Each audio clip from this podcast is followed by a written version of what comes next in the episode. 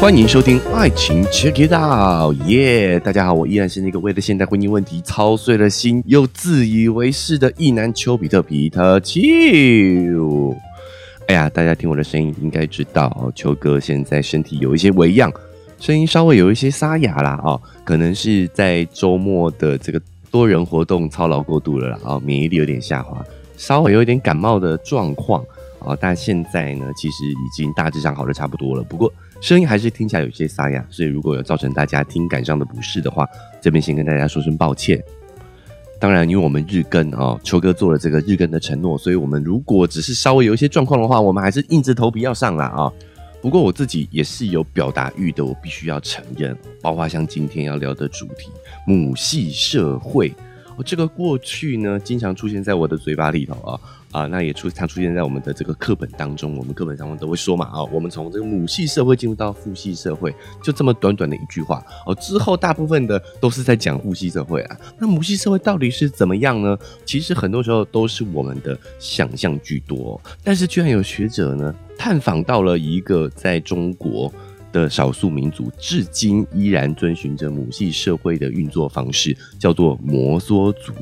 哦，那这边呢也要稍微科普一下哦。摩梭族现在大概分散在啊四川跟云南，因为这两个省是交界的嘛，哦，所以他们这个摩梭族的族人呢，在迁徙的过程当中，就慢慢往两边住去了。那我今天要介绍的这本书呢，叫做《无夫无妇的国度》，没有丈夫跟没有爸爸哦，夫妇夫跟妇的国度。他其实就在讲说，一个不是父系社会的社会到底是什么样子。作者哦是周华山，是一个香港人，他毕业于英国的约克大学社会学的博士。事情发生在九零年代的时候，作者在 Gap Year 在中国旅游的时候呢，碰巧在云南发现了这个摩梭族的社群、摩梭族的村落，所以作者是意外发现了这样的一个族群的。那相处之后，他发现母系社会真的是让他过往的这种传统想法都有很大的冲击跟改变。于是他就立马决定要在那里留下来，待了四年的时间，跟当地人相处啊、采访之类的啊，然后把这些资料集结成册，然后在二零零一年的时候出版了这本《无夫无妇的国度》。啊，那所以看时间知道说这本书记录的大概是在二十年前了哈，所以提到的风俗习惯啊哈，现在可能都已经有点变化了。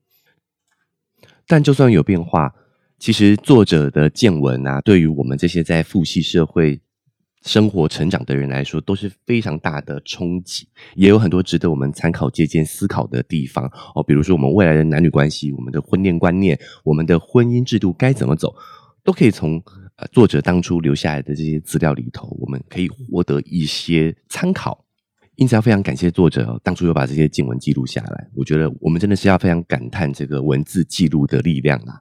好，那回到摩梭族本身啊，它跟我们现在主流父系社会最大的区别，我们是一夫一妻制的婚姻制度去构成的家庭，又或者是用我在少数民族婚姻习俗的那集的说法，叫做专偶制啊。就我们的家庭基本的结构组成就是一夫一妻制，但是摩梭人他们是母系社会，是怎么样去建构他们的家庭组成呢？作者在刚到摩梭的时候认识了一个小伙子叫阿布扎西，他在介绍他们自己家庭的时候呢，他说：“我有四个母亲，七个姐妹，大家生活在一块，不会介意谁是生母，谁是大妈妈，谁是小妈妈。”如果用我们父系社会的角度去思考的话，听到他这样介绍，你一定会认为是阿布扎西他爸有娶了四个老婆，然后呢，一共生了七个女儿，一个儿子。哦，那因为阿布扎西是儿子，所以呢，他未来是要继承家业的。所以，甚至如果用我们呃父系社会的人的想象的话，我们可能还会觉得说啊，他爸爸哦，应该是为了要生下他这个宝贝儿子来继承家业哦，所以前面非常努力生了七个都是女的。我们可能会这样想哦，但是作者深入了解之后才发现，根本不是这个样子啊！原来是布扎扎西他的妈妈有三个姐妹，合起来一共生育抚养了七个孩子。其实布扎拉西呢有五个哥哥，一个妹妹，妹妹一共有七个兄弟姐妹。摩梭人他们习惯把兄弟姐妹统称为姐妹，因为他们是母系社会嘛，所以是没有兄弟的概念的，都是姐妹。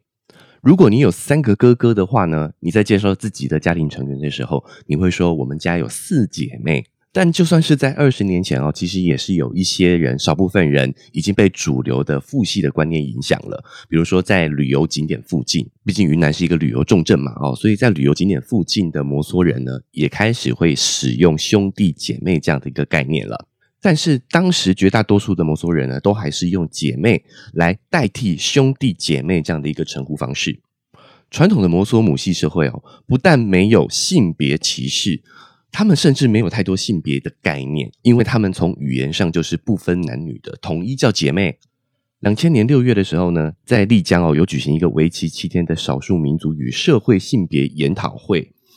这个摩梭人的代表哦就在会上发言说：“哎呀，我看你们整天在那边讨论什么社会性别啦，哈，他到参加了那个会议之后哦，才明白是什么一回事。在魔兽人的成长经验里面呢，性别的唯一意义。”就是分开男女厕。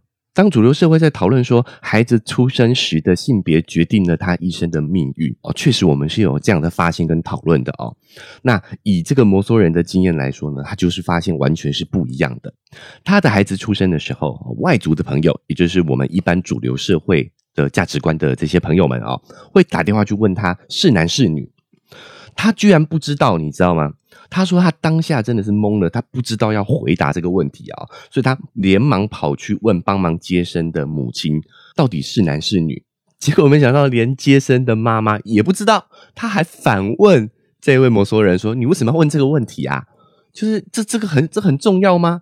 他分享说：“哦，可能是因为他姐姐已经有了女儿跟儿子啊，所以呢，他生什么到他这里生什么，其实已经无所谓了。”所以你会发现啊，我们传统主流社会、父系社会的家庭结构跟摩梭族也有非常大的不同。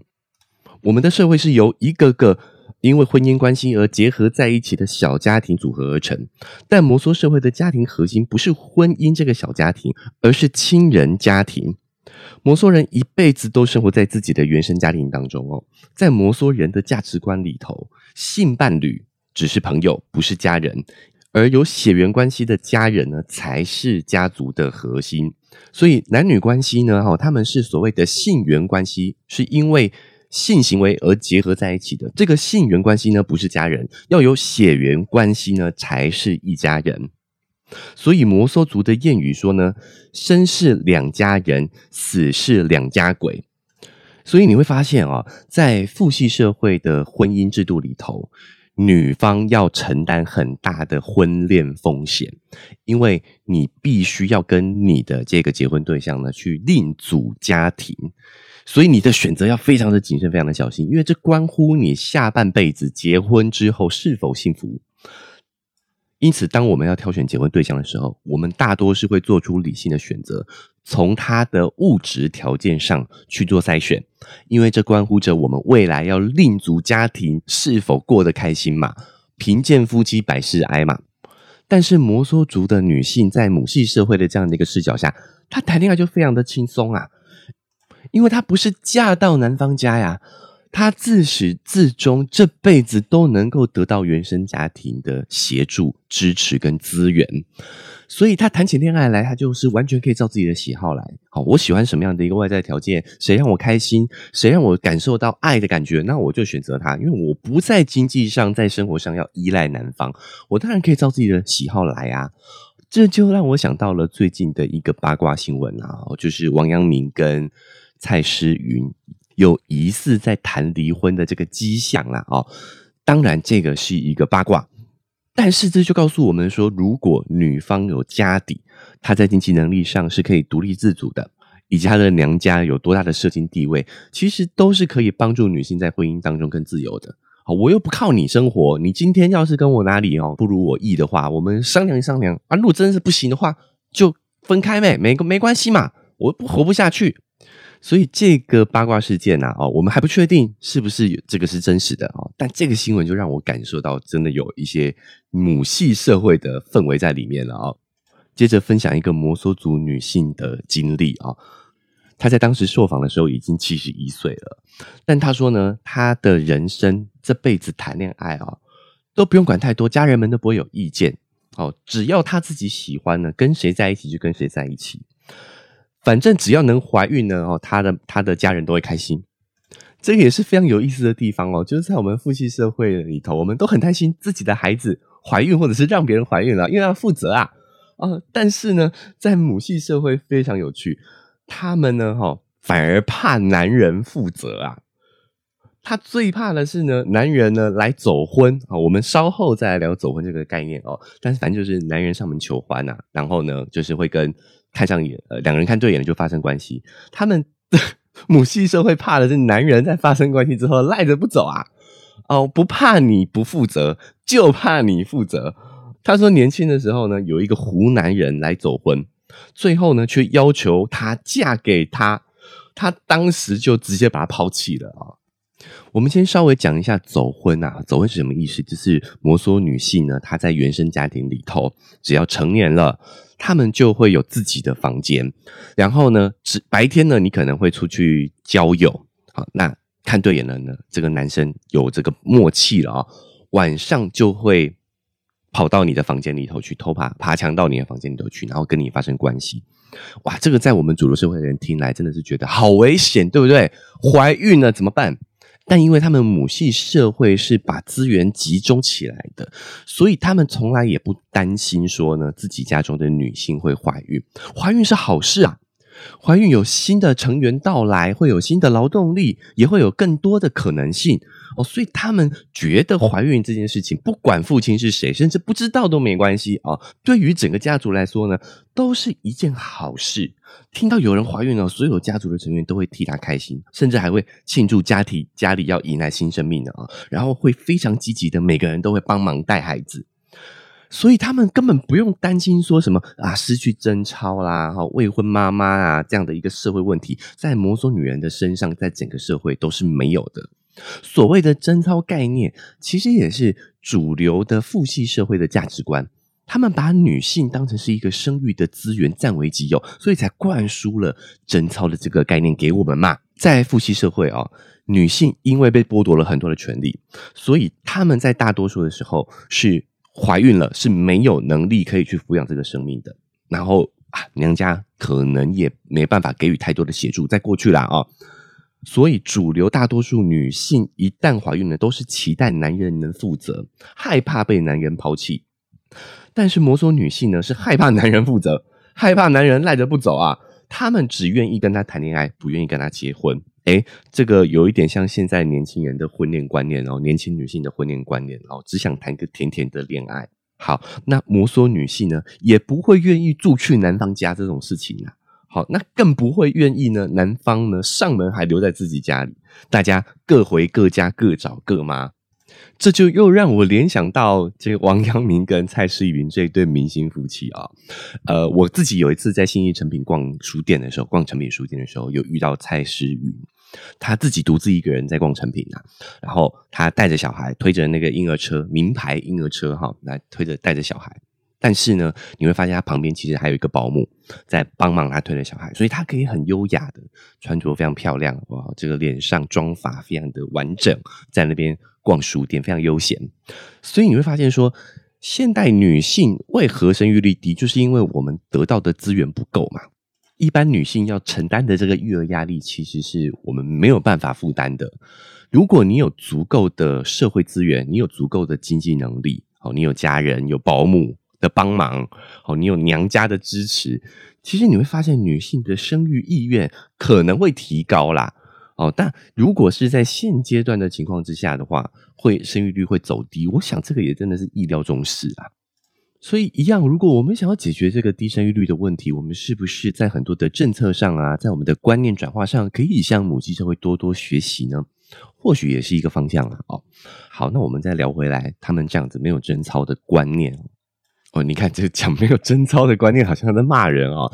但是在摩梭族母系社会下，他们因为是对于，我觉得是人性的一个尊重跟平等哦，他们其实是没有这些贞操啊、性别上的这些压迫的啦。哦，好，那里面也有一位摩梭族女性，她后来有到主流社会去工作，所以她也分享了自己的这个一些心路历程啊。她在受访时说，她在外地工作四年嘛，啊，生活了这么长时间，才意识到女人要享受性关系，首先不是生理上的性满足，而是心理上要能够完全放松。那如果我有这个贞操的这个概念，还有有这些道德焦虑，有这些社会上的压力，那内心就会充满着忧虑、恐惧。怎么可能可以去享受性这件事情呢？观察身边汉族女子，就是我们绝大部分的女生啊，总是担心什么啊，失去贞操啦、怀孕啦、第三者啊、分手啊等等问题，仿佛呢，女人在性事上就是吃亏的。她经历过跟呃父权社会下的女性的比较，她发现呢，摩梭女人在性事上面是享受的。不会有贞操的焦虑，或者是选择的压力哦。其实贞操焦虑也是担心你遇到了物质条件很好的对象，但是人家看不上你嘛哦，因为你已经失去了这个生育的资源啊，打引号的啊哦，所以一般女性会有这样的一个焦虑，在某种女性身上是看不到的。她们这个恋爱啊、走婚啊，完全出发点就是自己喜欢。自己开心，纯粹出于爱情，完全不用考虑柴米油盐酱醋茶这些经济因素。不过很有意思的是，男方哦，你每年假设女方跟你不管是有亲密关系，或者是有生了孩子啊，你只要呢。每年要送对方一些茶呀、酒啊、衣服之类的礼品，这些呃生活用品当做是礼物，但这不是出于义务哦，而是一种礼仪。你不送也是可以的，那照你自己的能力送。所以说呢，经济上不依靠对方，反之呢，对方如果经济条件不好的话呢，也跟你没有关系，不会拖累到你。你看啊，我们多少父系眼光里面的这个婚姻制度啊，本来是想呢找一个男人来挡风遮雨的啊，没想到风雨都是这个男人带来的哦。这样的故事真的是屡见不鲜啊，对不对？好，养你下半辈子，结果没想到下半辈子被男方拖累。好，一个看起来外表是。这个非常的玉树临风，非常风度翩翩，但是私底下其实可能是个赌鬼，所以之类的啦。我只是举例，我们但是呢，在社会母系社会制度里头，其实没有这样的一个问题。反正你是活在自己的原生家庭里头的，好，男方家里怎么样不干你的事。家境好，可能他送礼的时候就多送一点；家境不好，送礼上就少一点。但至少呢，不会把你拖下水，不会扯你后腿。这个在访谈当中也很有趣哦，就是作者有访问到一个五十三岁的女士啊，那她回忆三十年前的这个恋爱经验哦，她说哦，她非常喜欢一个男性，当时摩梭族的一个男性，他还跟他有了两个孩子哦，他是呢整个摩梭族村中呢最优秀的木匠啊，装修房子啊，或者是做家具啊哦，都要找他，因为他真的是太厉害了。但是他居然对人说，就是他对他的这个周围的人说呢，说这位女士喜欢他是因为他送她漂亮的衣服，有送礼给这个女生呢。哇，这个这位女士不得了了，她说这简直对她来讲是侮辱啊！她便叫他以后不要再来了，把他休了啦，颠倒是非，乱传谣言，休了他。在父系社会的婚姻制度下呢？结婚这件事情就是资源的整合，所以他非常讲求物质上的条件有没有门当户对。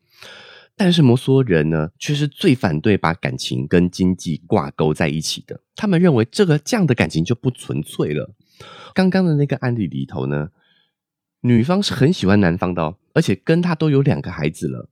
可见在一起也是相当长时间的，但是男方因为他口无遮拦，说女方是贪图他的这个财力，才跟他在一起的。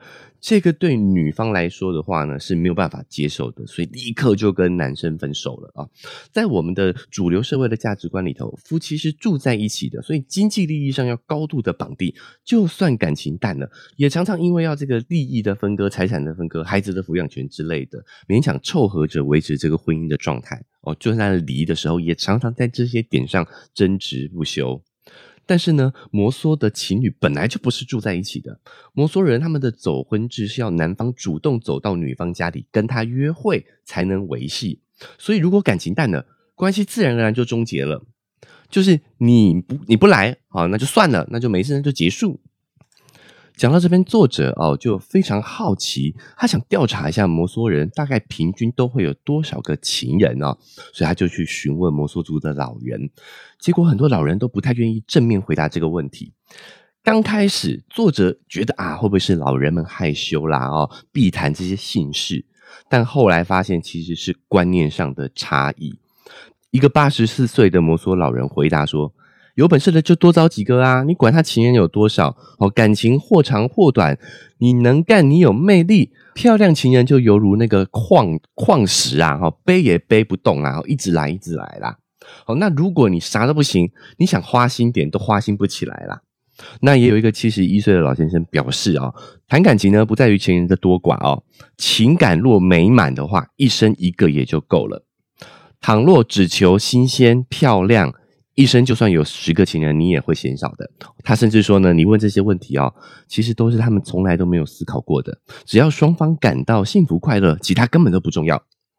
一个月或者是一辈子根本没有关系。好，我们主流的父系的这些婚恋价值观，赞颂的是一生一世、长长久久，尤其是对女性呢，更是被要求要忠贞不二哦，否则就会被认为是淫乱的荡妇。就会给他贴上这个荡妇标签呐，所以在这样的一个观念体制下，一结婚就会往白头偕老这个方向去。但是传统的摩梭文化并不认为这一辈子只要有一个伴侣就是代表美好，有很多段感情就代表他淫乱。摩梭人的恋爱态度呢是随缘、顺其自然，感情好就在一起。感情变了就变了就散了，所以他们的，爱情往往比我们这些主流社会的更加纯粹。这一点呢，也可以从他们的语言体系里面去发掘一二啊。在摩梭语中呢，独占、嫉妒或者是吃醋这样的词汇是根本不存在的。如果真的是想要表达嫉妒的意思的话呢，也只能用伤心这样的一个词汇，好，用一般意义上的伤心来代替嫉妒。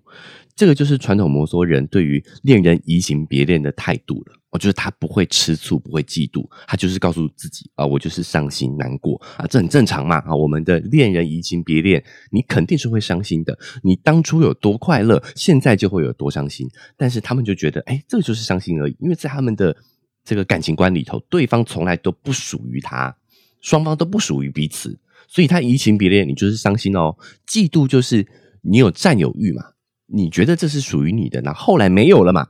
这个感觉摩梭人是不会有的。那也非常巧，秋哥在 IG 上有分享说要分享摩梭的母系社会这个主题。就有听众反馈说呢，在这个暑假他正好去云南玩哦，也有认识了这个摩梭族的这样的一个群体，而且可能呢还有接触过哦。他跟秋哥说，希望我能多说一点他们的这个走婚文化哦，因为他个人觉得非常的神奇。那他也分享一下他的理解哦，他觉得呢，这个走婚文化其实就是合理化摩梭男性可以到处一夜情的一种说辞啦，一种方法。但透过我们刚刚的讨论跟分享，你就会发现说，其实这个是在本质上，我们对于性的这个观念，对于婚恋的观念有很大的不同啊。因为我们在父系社会的熏陶下，我们认为女性的贞操是属于男性的，是婚前属于她的父亲，婚后属于她的丈夫。所以，可能很多女性内化了这样的一个观念，所以我们一直都觉得在性事这件事情上头，女生是吃亏的。那当我们用这个价值观套入了摩梭人的走婚文化里头，你就会觉得哇，这些男人太爽了吧！哦，他每天呢哦爬进去不同女人的房间里头，跟不同女女人发生关系。但是这边还是有些误解。首先，第一个。就像我在少数婚姻的那一集里面讲到的，我们还是会追求长期的一对一关系。你可以到处爬，并不代表你会到处爬。我们还是有亲密关系、长时间关系链接的需求的，只是这个需求不知道什么时候结束而已啦。哦，好，这是第一。好，再来第二是摩梭女性也不认为我跟你发生关系就是我吃亏，我是有自自主权的。你来我是可以拒绝的，那我和你发生关系一定一定也是我自愿的。男女在摩梭社会是平等的，所以他们根本没有什么知情同意的这个概念呢，根本没有所谓的性同意，他们根本没有这个念头，因为这件事情本来就是应该的嘛。你做什么事情他妈不用双方同意啦，靠呗。所以我不知道，我个人觉得。他们的这些观念才是正确的啊，打引号的正确啦。所以回到这位听众的疑问哦，你就会发现说，其实我们还是非常习惯从男本位的思维去看婚姻，去看恋爱关系，从性缘关系为核心的这个角度呢，哦，去看婚姻制度。在母系社会的视角底下，我会觉得它不是女权哦，我我个人的体悟，它不是女权，它其实是平权的。甚至在这个体制底下，女方也是被动的，女方有一定程度上的主动性，但是在跨出那一步，还是要让男方来做的。哦，是男生走婚嘛，男生爬进女生房间嘛，而不是女生出去偷袭男生嘛。哦，所以我觉得，哦，这个部分其实也挺值得玩味，挺值得思考的哦。那未来我们有机会呢，也可以再延伸探讨一下。所以你会发现，很多我们对于性行为的污名化啊。其实都是父权社会的阴谋啊！哦，他为了要灌输给我们贞操、女性贞操的这个概念呢，因而把性给污名化了。发现你会发现在母系摩梭社会里头，他们对于性是更开放的，更没有什么罪恶感。他们认为这就是人的一种基本欲望，我们应该去享受。哦，那生育也是非常神奇的事情，是值得开心的事情。它是创造新生命、创造新的可能性、创造新的劳动力。哦，现实层面上来讲是这样。哦，所以摩梭男女呢，也都更能够在享受更纯粹的恋爱关系，甚至是性爱的行为。好，关于这本无夫无妇的国度这一集到目前为止，其实只分享中了其中的一些片段而已哦。后面还有很多摩梭族母系社会的一些风俗民情啊，还有一些跟现实社会的比较。未来也有机会的话，我继续呢会跟大家来做分享。那今天因为时间的关系呢，我们就先把我们母系社会的第一章哦，先在这边先告一个段落。所以，不管你是用哪一个平台收听的呢，记得追踪加订阅哦，才不会错过我们后续继续探讨母系社会的集数。那如果你是用 Apple Podcast 跟 Spotify 呢，现在也都可以留下五星评论。觉得节目很棒，给五星。有什么想说的呢？可以留下评论。那如果你觉得这个评论区不够你讲的话呢，也可以来添加丘比特的 IG 账号私讯给我，我们可以在私讯里面延伸讨论。但要再次提醒一下大家哦，秋哥的秋是秋天的秋，不是邱先生的秋哦。所以要找对关键字，是秋天的比特的丘比特。那如果你觉得这期节目很棒，母系社会真的是让你脑洞大开啊，或者是破除了你很多的迷思啊，我记得要帮秋哥。分享转发出去，好让更多人呢可以听到这一集，说不定我们现代两性关系的改变就从这集节目开始了啦哦。好，那如果你觉得呢想给秋哥一些实质上的帮助的话呢，文字说明栏位也有一个赞助的链接，你可以点一下，请我喝杯咖啡，我就会更有动力把这个频道经营下去。好，那以上就是我们这期节目的分享喽。预告一下哦，本来我想这个母系社会想接着做。但我后来想想，也应该要换换口味了哦。所以明天呢，我来做一期影视剧的分享，我要来聊聊哦，一部韩剧叫《假面女郎》。